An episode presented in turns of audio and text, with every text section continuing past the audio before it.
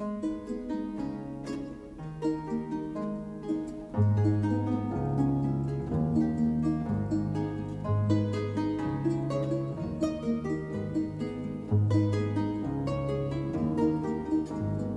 come t'inganni se pensi che gli anni non hanno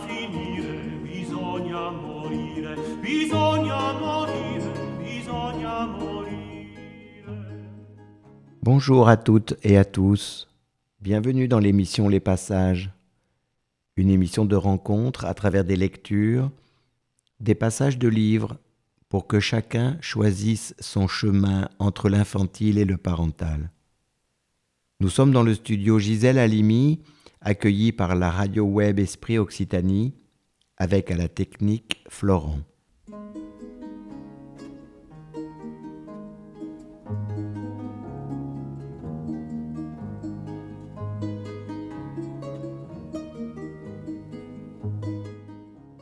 Le retour en France, pour Nastasia Martin, c'est trop de symbolique.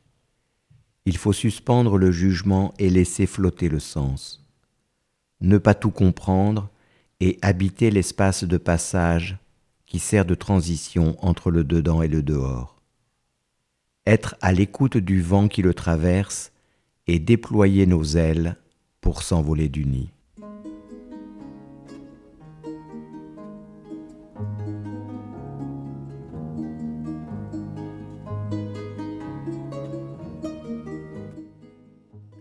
Les analyses médicales sont bonnes. Nous nous préparons à plier bagages pour rentrer en France. Avant, il a fallu plus de trois heures à l'agent du FSB pour s'accorder avec moi que je ne suis pas une espionne, et que, même si c'est difficilement croyable, je suis sortie vivante de cette rencontre avec l'ours pour des raisons qui ne sont pas celles d'un surentraînement. Un surentraînement ni à la guerre, ni à l'espionnage. Je suis anthropologue. J'ai longtemps travaillé en Alaska avant de venir ici. Je suis entré au Kamtchatka avec un visa de chercheur. J'ai effectivement vécu dans une zone de no-flying militaire, là où les derniers chasseurs et survivent encore en autarcie totale. Qu'a-t-il compris de mes recherches ethnographiques? Faire de notre être ce lieu cet écosystème où ceux qui nous habitent, qu'on les ait choisis ou non, construisent notre identité. La neige tombe dehors. Je suis le chasseur qui tient le poisson entre ses bras. La neige se pose sur les branches des arbres. Je suis le poisson blotti dans les bras du chasseur. La neige recouvre tout. Je suis le poisson qui replonge et se transforme en oiseau multicolore sous la surface froide et sombre de la rivière.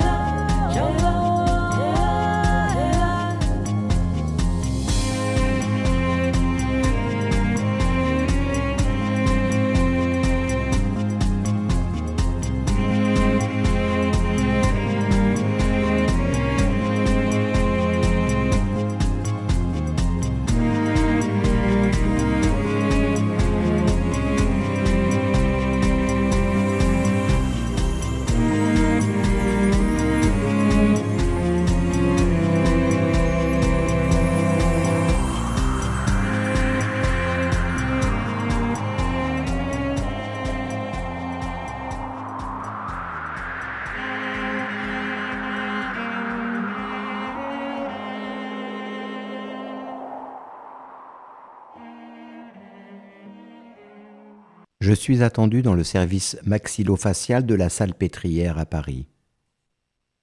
Comment rassembler les images de ce lieu qui aurait dû être mon refuge et qui s'est révélé être à l'apogée de ma descente aux enfers?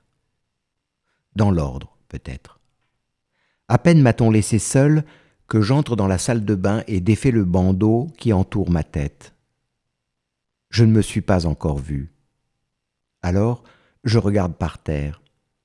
Puis j'ose, je relève peu à peu les yeux, je fixe le miroir et je m'effondre au sol. Je laisse mes larmes tout inondées, je pleure comme une petite fille abandonnée. Je pleure tout ce qui n'a pas pu être évité, je pleure mon ours, mon visage d'avant perdu, mon existence antérieure, elle aussi, certainement à jamais perdue. Je pleure tout ce qui ne sera plus jamais pareil. Comme c'est un ours qui débarque à la salle pétrière par l'intermédiaire de mon corps, et qu'en plus c'est un ours russe, tout le protocole d'hygiène et de prévention est observé par le personnel. Je me sens comme un animal sauvage qu'on aurait attrapé et placé sous un néon blafard afin de l'observer à la loupe. Tout hurle en moi. Je voudrais disparaître. Je voudrais retourner dans la nuit arctique, sans soleil et sans électricité. C'est tellement plus doux la nuit quand tout s'éteint enfin, les lumières blanches et les bruits du couloir. Je fixe un point dans le noir, je pars sous la terre, je parle à mon ours et je laisse les larmes couler. Heya hey, chant pour arrêter la pluie, l'arrêter quand c'est trop, mais aussi l'arrêter pour qu'elle reste là, sans qu'elle parte ailleurs, quand ce n'est pas assez.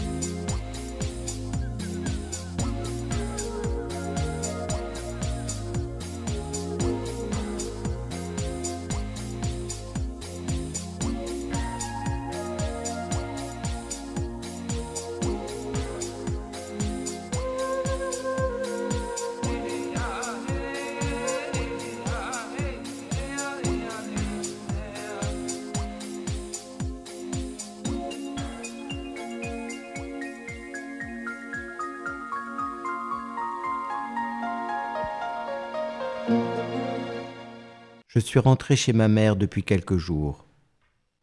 Deux infirmières très gentilles se relaient quotidiennement pour me soigner. Il y a surtout ce suintement sous la mandibule droite. J'ai peur. Peur de tout ce qui n'est pas refermé en moi, de tout ce qui s'y est insinué. Il y a d'autres êtres à l'affût dans ma mémoire, sous ma peau et dans mes os. Cette idée me terrifie. Je ne veux pas être un territoire envahi.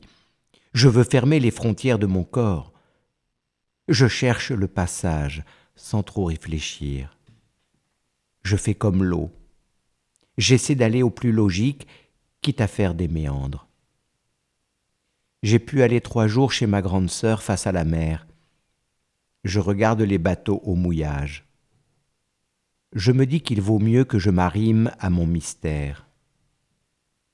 Je me rappelle les instants de fulgurance après le combat et l'évidence qui fait que je ne suis pas morte. Je veux devenir une encre, une encre qui plonge dans les profondeurs du temps d'avant, du temps d'avant le temps, le temps du mythe, de la matrice, de la Genèse, un temps proche de celui où les humains peignent la scène du puits à Lascaux. Mon problème aujourd'hui, c'est la symbolique, celle des Occidentaux. Si l'ours est un reflet de moi-même, quelle expression symbolique de cette figure suis-je en train d'explorer? En fait, je préfère parler de résonance, nos corps entremêlés, cet incompréhensible nous dont je sens confusément qu'il vient de loin, d'un avant situé bien en deçà de nos existences limitées. Je dois me mettre à l'abri des gens, des diagnostics et des prescriptions. Je dois m'écarter pour guérir. Je veux du sombre, une grotte, du froid dehors et du chaud dedans, avec des peaux d'animaux et du feu pour éclairer. Maman, je dois redevenir Matuka et descendre dans ma tanière pour passer l'hiver. J'ai besoin de retourner auprès de ceux qui connaissent les problèmes d'ours, leur parlent encore dans leurs rêves entre moi et l'ours, il y a autre chose qu'une histoire de frontières. Au fond des bois gelés, on ne trouve pas de réponse. On apprend d'abord à suspendre son raisonnement, à se laisser prendre par le rythme, celui de la vie qui s'organise pour rester vivant dans une forêt en hiver. Il ne faut pas fuir l'inaccompli qui gît au fond de nous, il faut s'y confronter, il n'y a pas de cases à remplir. Il n'y a que des couloirs, des passages à traverser.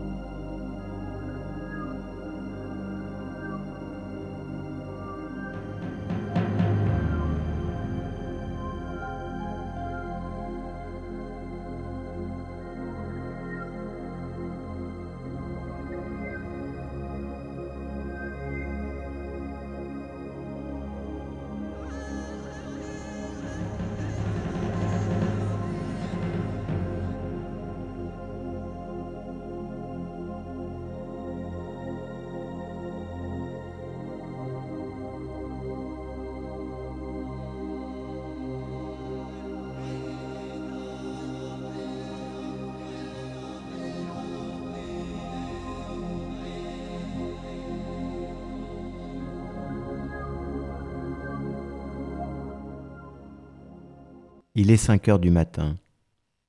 J'entends Daria qui souffle sur les braises pour rallumer le feu. Je me lève, enroulé dans une couverture, et je m'assieds sur le petit tabouret à côté d'elle. Nous attendons en silence que l'eau frémisse. Le thé brûlant réchauffe nos corps. Puis elle lève les yeux vers moi, et avec un sourire plein d'amour, elle chuchote. Parfois, certains animaux font des cadeaux aux humains quand ils se sont bien comportés. Toi, tu es le cadeau que les ours nous ont fait en te laissant la vie sauve. Il y a bien quelque chose d'autre ici que ce à quoi nous, en Occident, accordons du crédit. Il y a ici, dans le Kamchatka, d'autres forces à l'œuvre. Un vouloir extérieur aux hommes, une intention en dehors de l'humanité. Nous nous trouvons dans un environnement habité en tout lieu, parce que parcouru sans relâche, aurait dit mon ancien professeur Philippe Descola. Il a réhabilité le mot animisme pour qualifier et décrire ce type de monde. L'évidence de vivre dans un monde où tous s'observent, s'écoutent, se souviennent, donnent et reprennent. L'ours et moi devenons l'expression d'autre chose que nous-mêmes. L'issue de notre rencontre parle aux absents, parle des absents. Suspendre mon jugement.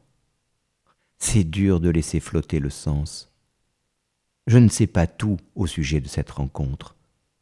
C'est un point focal dont tout le monde parle, mais que personne ne saisit. Un no man's land où je vais séjourner. Vassia verse le thé dans son bol, hume de contentement. Il vient de ramener trois, trois poissons. Daria est sortie s'occuper des chiens. Nous sommes seuls, accoudés à la table basse.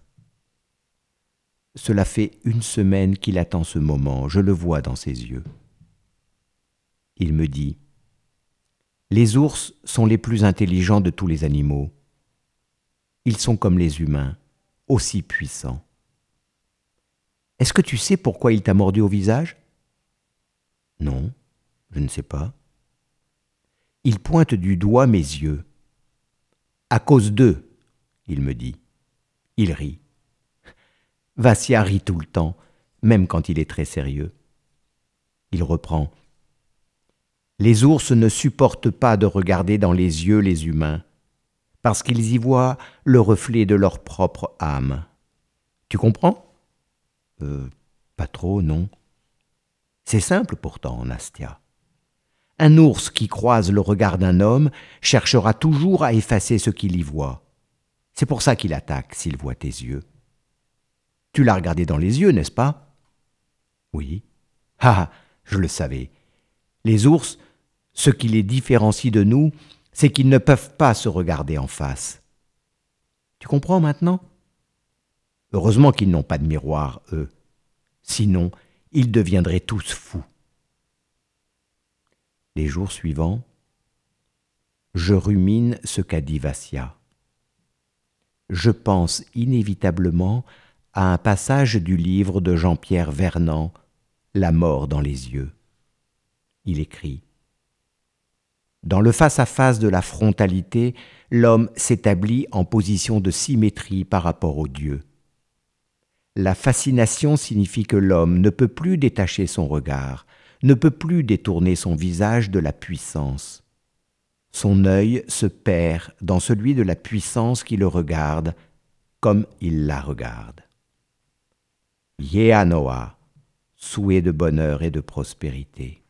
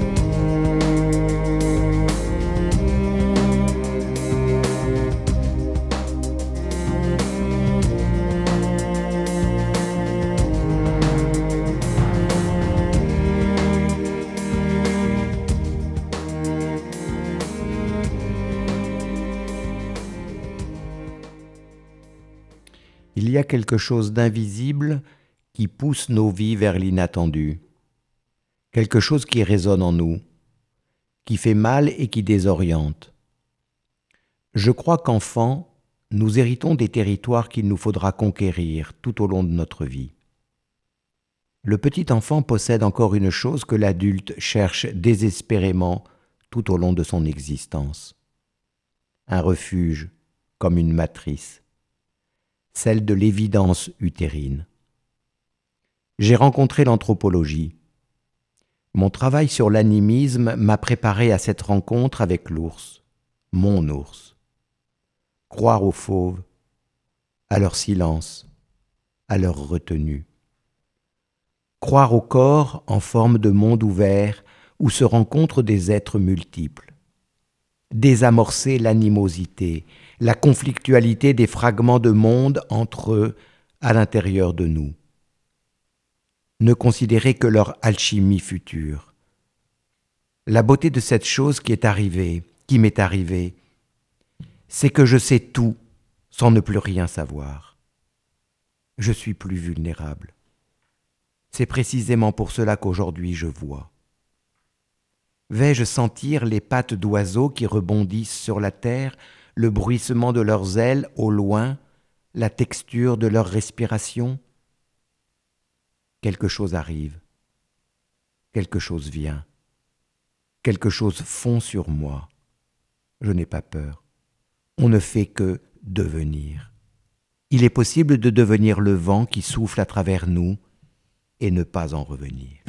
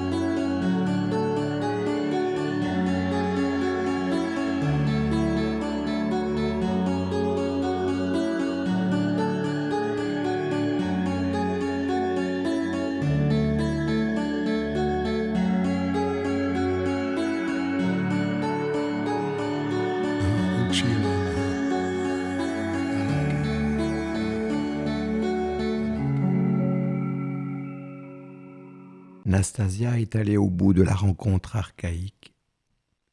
Il y a eu hybridation. Être toujours soi, avec les traits du masque animiste en plus. Le fond animiste des humains, c'est le visage du masque. Le dessous du visage, c'est le fond humain des bêtes. C'est ce que l'animiste voit dans les yeux de l'autre. C'est lui qui peut créer le masque pour renverser les rapports de surface et de profondeur, renverser les rapports du visible et de l'invisible. Après la pause de l'été que je vous souhaite de passage, nous nous retrouverons à la rentrée avec la lecture du livre de Charles Stepanov, Voyager dans l'invisible, technique chamanique de l'imagination, paru aux éditions La Découverte. Nous irons à la rencontre des animistes et nous irons en Afrique à la rencontre des marabouts du Sénégal.